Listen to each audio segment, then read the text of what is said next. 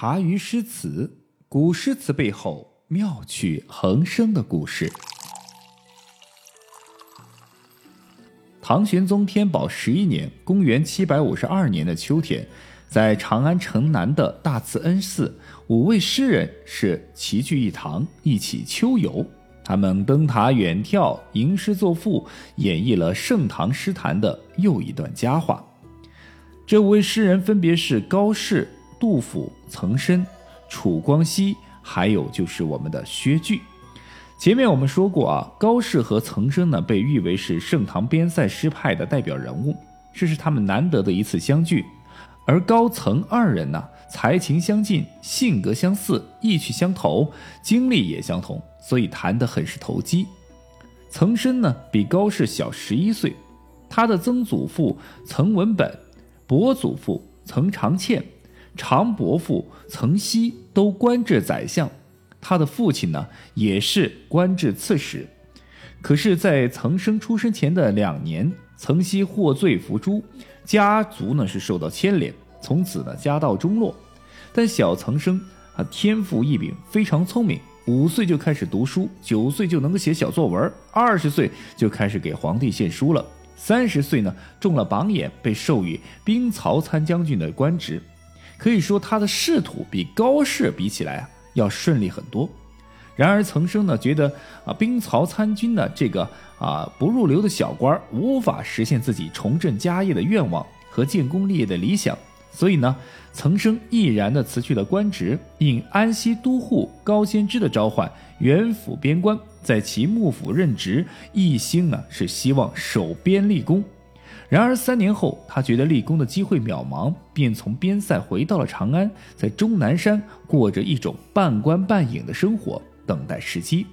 关于岑参的故事啊，我们后面再继续的详说。高适读过岑参的诗，对岑参写到的“丈夫三十为富贵，安能终日守鼻砚”的气概啊，很是欣赏。而岑参呢，也很早就听说过高适的大名。啊，高适曾经写过“五十五产业，心情百万资”。那么，半生坎坷志大才高的高适也是非常受到岑参的推崇和尊敬。在短暂的相聚的时光里呢，两人说了许多的话。高适向岑参倾诉了自己辞官的原委和遇到边疆守边立功的打算。岑参呢，也向高适介绍了西北两位守疆的重臣高仙芝和哥舒翰幕府的许多掌故，并表示愿意帮助高适实现复边立功的理想。同年的深秋，高适怀揣着龙右节度副使哥舒翰幕府判官田良秋给哥舒翰的推荐信，踏上了西出阳关的征程。这是高适半生以来第三次出塞了。尽管不再是初出茅庐的小伙儿，两次往返于边塞，但是西北的北风劲吹，沙尘蔽日，南飞的大雁发出凄厉的叫声。即便到了知天命的年纪，高适依然感到一丝孤独和凄苍。然而，很快这样的感觉就被他胸中燃烧的理想火花给焚烧殆尽。他吟诵着前些天送简秀才抚龙佑时写下的诗。怅望日千里，如何经二毛？游丝阳谷去，莫厌陇山高。一马见雄笔，随身为宝刀。料群中自治，勋业在临洮。这又何尝不是年过半百、两鬓斑白的诗人雄心不老、渴望金戈铁马、建功立业的生动写照呢？哥舒翰是安西副都护哥舒道元的儿子。因战功呢，升至了右武卫员外将军，充陇石节度副使、知节度使使。他的性格豪爽，仗义疏财，喜欢交往，爱读《汉书》《左传》等史书。许多有才学的人都投到他的帐下，使他的幕府是人才济济。高适的此行啊，先到了陇右节度使所在的武威，然后又到了临洮。经过几次反复，最后见到了哥舒翰。哥舒翰对高适的诗文、人品和才能很是欣赏，上表奏请高适为右骁卫军曹，那么任幕府长书记啊。换句话说，就是啊，把高适视为自己的心腹，就伴随自己左右，做自己的秘书了。高适呢非常感激哥舒翰的知遇之恩，从此啊一心一意的在哥舒翰鞍前马后效力。高适在哥舒翰幕府三年间，是他边塞诗创作的丰收时期。雄奇魄力的西北边塞风光，戍边将士艰苦的生活，两军开战，战马嘶鸣，剑戈碰撞的壮烈场面，都进入到他大气磅礴的诗中。天宝十二年五月，哥舒翰收复河西九曲，高适作诗写道：“坐骑群山动。”杨军大旗翻，骑兵腰转战，连虏绝归奔。同年八月，哥舒翰因军功，晋封为梁国公、西平郡王、河西节度使。高适深知自己的前途与哥舒翰的政治命运早已紧紧地联系在一起，可以说就是一条船上的人，一损俱损，一荣俱荣。想到此，他兴奋地写下了三首赞美诗，献给哥舒翰，并收录在了《九曲词三首》里边。大家可以自行的去查阅和赏析。除此以外，将高适推上了边塞诗人巅峰的，则是另外的一首诗。这首诗的名字叫做《塞下曲》。结束浮云峻，翩翩出从容。且凭天子怒，复以。将军雄，万古雷音地，千骑火生风。日轮著双歌，月破悬雕弓。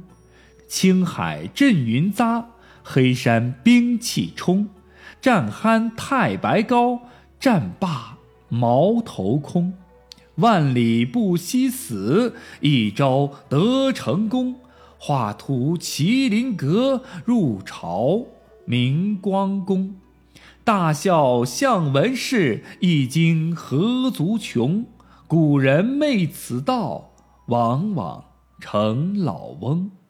此诗呢，乃是啊高适三次出塞的上佳之作。《塞下曲》的前半部分描写了壮丽的沙场征战之景，渲染了一种宏阔悲壮的氛围；后半部分则是表达了高适建功立业的雄心壮志。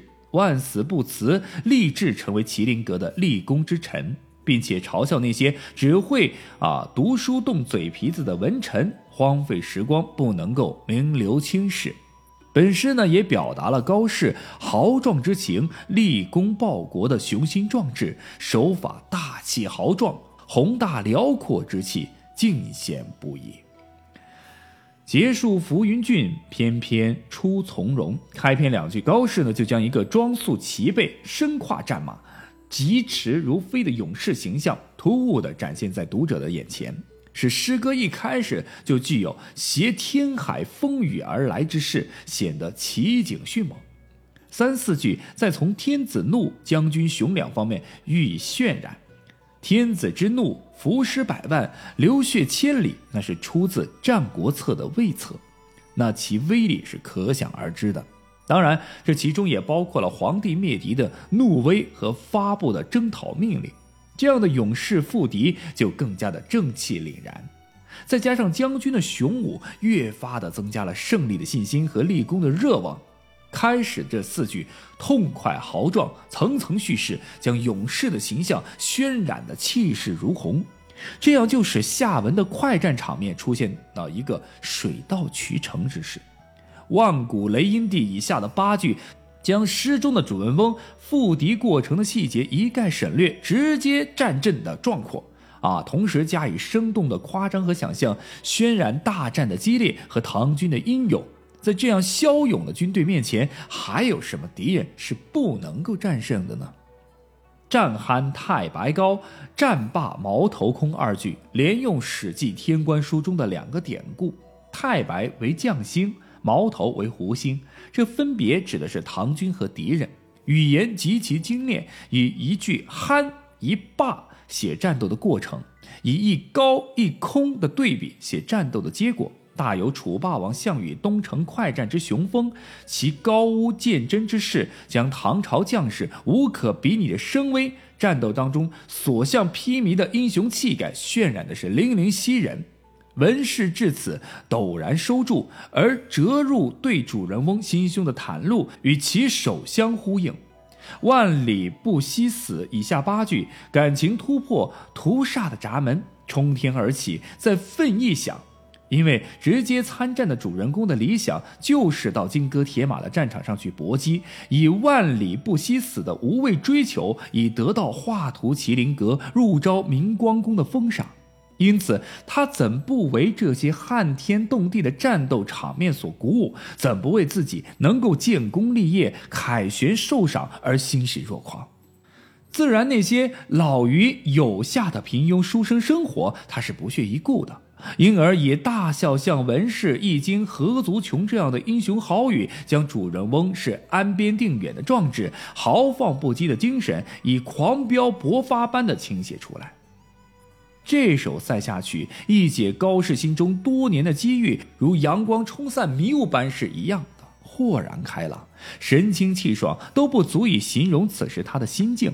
诗中汹涌奔腾的感情，既峰峦叠起，又一气灌注，感情的洪流越泻越强，那毫无衰减，如骏马驻坡，不可击勒，直至卷起连天的高潮。